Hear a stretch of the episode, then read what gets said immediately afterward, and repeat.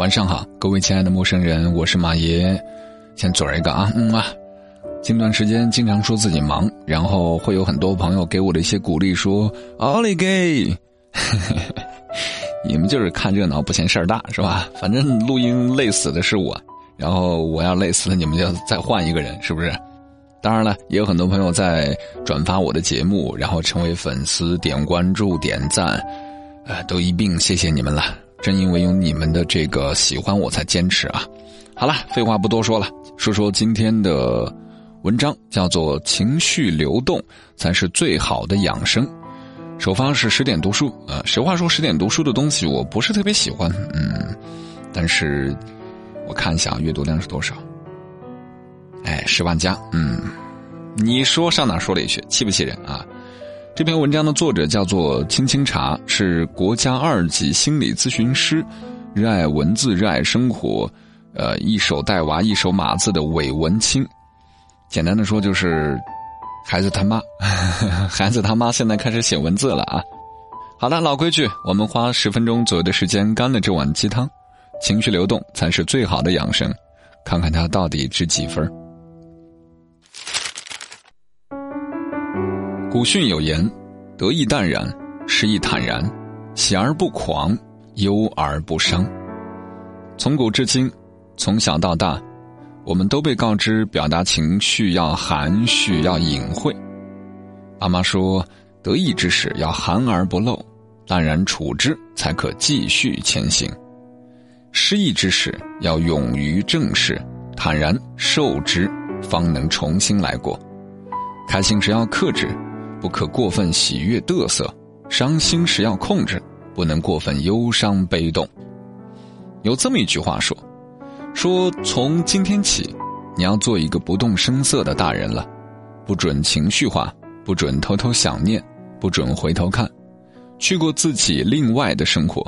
你要听话，不是所有的鱼都会生活在同一片海里。不知道从什么时候开始，喜怒不形于色。”悲欢不溢于面，竟成了一个合格成年人的最低配。于是，越来越多的人正在不动声色的戒掉自己的情绪。前几天凌晨三点多醒来后，我习惯性的刷手机，看到一位同事发了这样一条朋友圈，他说：“世界很丧，生活很难，举头窗明几净，低头却不知路在何方。”配图。是一张小女孩蜷缩在街角哭泣的卡通图，我立马点开评论问：“啊，怎么了？”并配了两个抱抱的表情。第二天一大早便收到他发来的消息说：“哎，没事儿，睡不着，瞎感叹而已。”再看那条朋友圈，却也找不到了，取而代之的是满腔鸡血的励志图文。他那仅三天可见的朋友圈里，又是一片岁月静好，仿佛悲伤从不曾打扰过他的生活。这让我不由想起前不久微博的一个热议话题，说换头像、删朋友圈或者设三天可见、换封面、改签名，已经成为当代成年人宣泄情绪的主要方式。快乐时不敢开怀欢呼。悲伤时也只能悄悄哭泣，甚至连愤怒也只会选择自残。更有甚者认为，眼泪是弱者的代名词，悲伤是无能的，是可耻的。慢慢的，不愿被情绪所奴役的我们，开始走向另一个极端，把情绪当成死敌，找不到出口后，憋坏在其中。在心理学界，有一个广为流传的故事。说香港一位女士，儿女双全，活泼可爱，公婆善良，丈夫有爱，一切看起来非常美满。但因为与公婆在生活习惯上有一些不同，使得她时常感到很压抑。比如，她喜欢睡懒觉，婆婆却喜欢早起，并且每次起床后都会叫醒她，约她晨练。她想保持苗条的身材，婆婆却觉得女人有点肉更有风韵。就经常给她盛饭夹菜，对此，她也曾多次跟老公提出搬出去住，可老公却让她不要想太多，每逢这时，她也不再坚持，因为她觉得公婆是一片好心，自己忍忍就好了。只是谁也想不到，这一忍，竟把自己忍出病来，癌症晚期。在住院治疗期间，家人感觉到他的情绪不对劲儿，便给他请了一个心理咨询师。在咨询过程中，咨询师将他催眠之后问：“你这辈子最大的心愿是什么？”他说：“希望有一个自己的家，和丈夫儿女在一起，有自己的房子，不用很大，几十平方也可以，可以看到外面的绿植。”心理咨询师继续问：“那你希望住多久啊？”他说：“不用多久，几个月就好。”原来，他以为忍忍就好的情绪。并没有消失不见，而是以癌变的方式来逼她正视。随后，她丈夫申请了一个三十平米的带有小会议室的特护病房，一家四口独居的愿望在医院得以实现了。可她的生命却已走到了尽头。有咨询师说，情绪无法表达，人的攻击性就只能向内，一旦开始自我攻击，就会产生很多的问题，比如疲惫。厌倦、死气沉沉，还可能会引发抑郁、焦虑等心理层面的问题，最严重的是自杀。那么我们该如何做到和情绪相处呢？只需要做到以下三步：首先，我们只要察觉自己的情绪，才不会被它所控制。在察觉到我们的情绪之后，我们可以问自己四个问题：我现在什么状态？假如是不良的情绪，原因是什么？这种情绪有什么消极后果？应该如何控制？只有觉察到自己有了情绪之后，再做选择，才不会被情绪所奴役。第二，不带批评的感受身体，接纳自己所有的正负面情绪。当你感到悲伤的时候，可以放声哭泣，也可以选择与聊得来的人去倾诉，或是选一种你喜欢的运动方式去发泄。最后。要尝试探索自己的情绪按钮，给情绪找到出口，让它流动起来。唯有经得起情绪带来的狂涛骇浪，才能享受得了情绪赋予的平淡真实。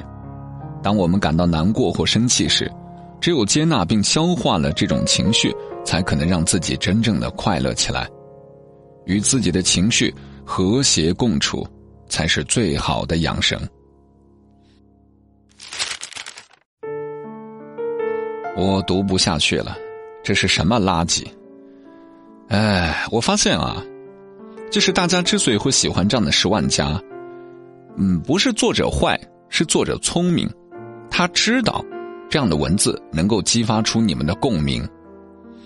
但是，这样的文字真的对吗？如果说我们只是想做一个情绪的宣泄者，那你当键盘侠就好了，你不用看这些文章，假装自己在读书。这是毒鸡汤，这是有病的文字，这种东西只会让你会越来越愚钝，会缺乏思考，这是我非常看不惯的一件事情。当然了，难道我是对的吗？我从来不认为我的观点是无懈可击的，或者是放之四海而皆准的。但是我希望我的观点能够激发大家，不要被这种十万加的文字所毒害，这是垃圾。其实我读到前面的时候就已经读不下去了。他一开始讲那个故事，说香港什么一个非常牛的心理学的一个故事啊，一个女人外界看起来特别的幸福，然后自己呢后来得了癌症了。他说，只是谁也想不到这一忍，竟把自己忍出病来，癌症晚期。你脑子被驴踢了吧？哎，癌症就是忍出来的嘛，就是憋气憋出来的嘛。你这么说，你问问那些专业的医生，他同意这个看法吗？当然了，我不否定情绪对身体是有一些影响的。比如说情绪一来，血压飙升，这是有的呀，没问题啊。包括很多人说这个情绪会有这个乳腺方面的问题啊，这个我我没有研究过，我也没有乳腺，我不知道。但是，我们把得癌症最后的等号是情绪，好家伙，那那那些易怒的人是不是都得去死呀？都得去癌症去死呀？这是什么玩意儿？这是瞎写，为了写一篇恐吓人的文字，就是。极端描述一个场景，这就属于典型的先射箭后画靶。哎，把箭射出去，再画一个靶子，说：“你看我射中十环了吧？”得癌症的都是被气的呀，都是憋气憋出来的呀。而且更可笑的是，这个所谓癌症患者的这个愿望是一家人啊，跟自己孩子，然后在一间房子不用太大，可以看到外面的绿植。我就想问问，能够看到外面绿植的房子，那不是别墅，那是啥？啊？你告诉我那是啥？外面有绿植的，那不是别墅，那是啥？最起码也是个小洋房吧？这还叫不大呀？你写这文章的时候动脑子了没有？再说了，呃，这种想法难道不是每一个都市白领都应该有的想法吗？和自己爱人和家人一起健健康康的生活，有自己的房子，这要求很 OK 啊。这和他得不得癌症有什么关系呢？这和公婆有什么必然关系吗？没有啊！哎呦我去，为什么我们要写这样的文章去去吓唬大家？哎呀，这癌症是气出来，是忍出来的。那怎么着？你是号召大家跟公婆干架去吗？是不是打一架，然后再写篇文章？我们情绪宣泄，适当的运动一下，就可以得到这个武力的武力值的输出。哎，这种文章真是胡扯。然后他后面其实还讲了很多啊。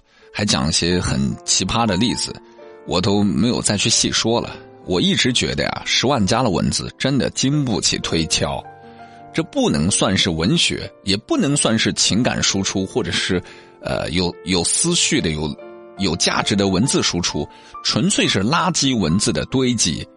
这样的文字会让很多不明就里，或者说缺乏思辨能力的人，会越聚越多。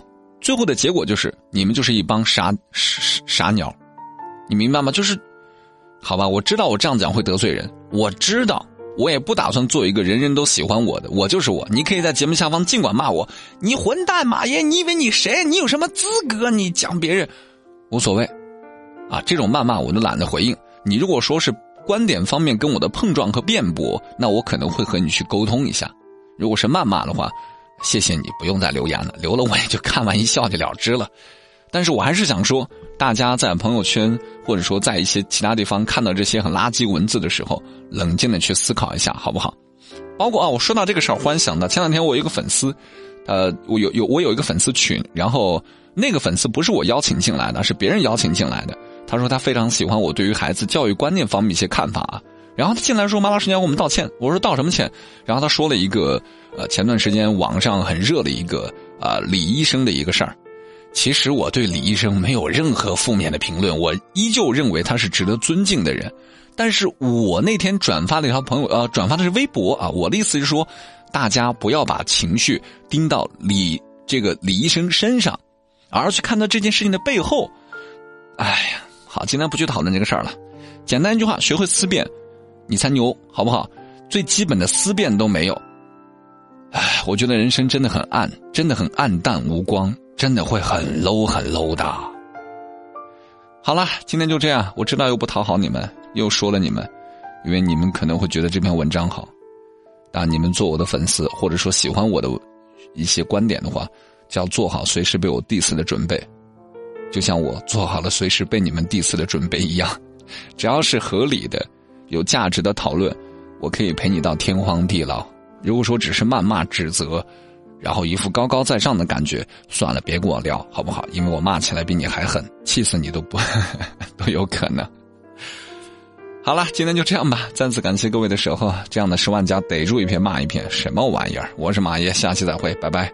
哦，对了，你有什么好文章，把文章链接复制了，然后发送到我的微信公众账号“声音礼物”，就这样。这次真走了，拜拜。如果有一天我要去流浪，不是因为我厌倦了家乡，不是男人这里的冬天太长，而是我终于都知道你的方向。如果有一天我不再感伤，不是因为我突然的成长，不是有天有人向我递一颗糖，而是我终于走到了你的身旁。我从前相信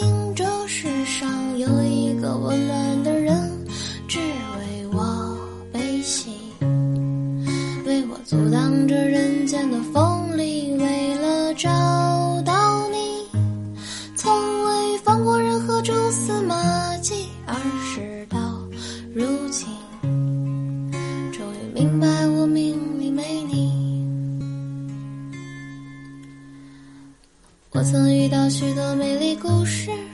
也曾以为那些是你的名字，我的执迷不悟感动了我自己，你却还是一样遥不可及。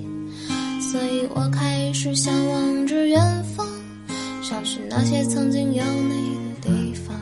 可我未曾想过的人海茫茫，让我没日没夜迷失方向。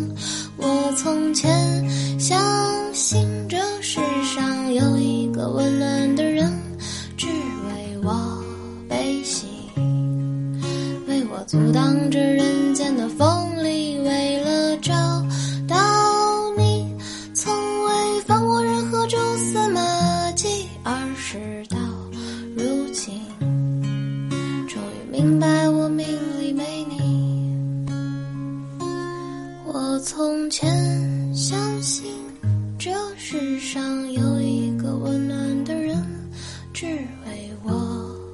心，为我阻挡着人间的风。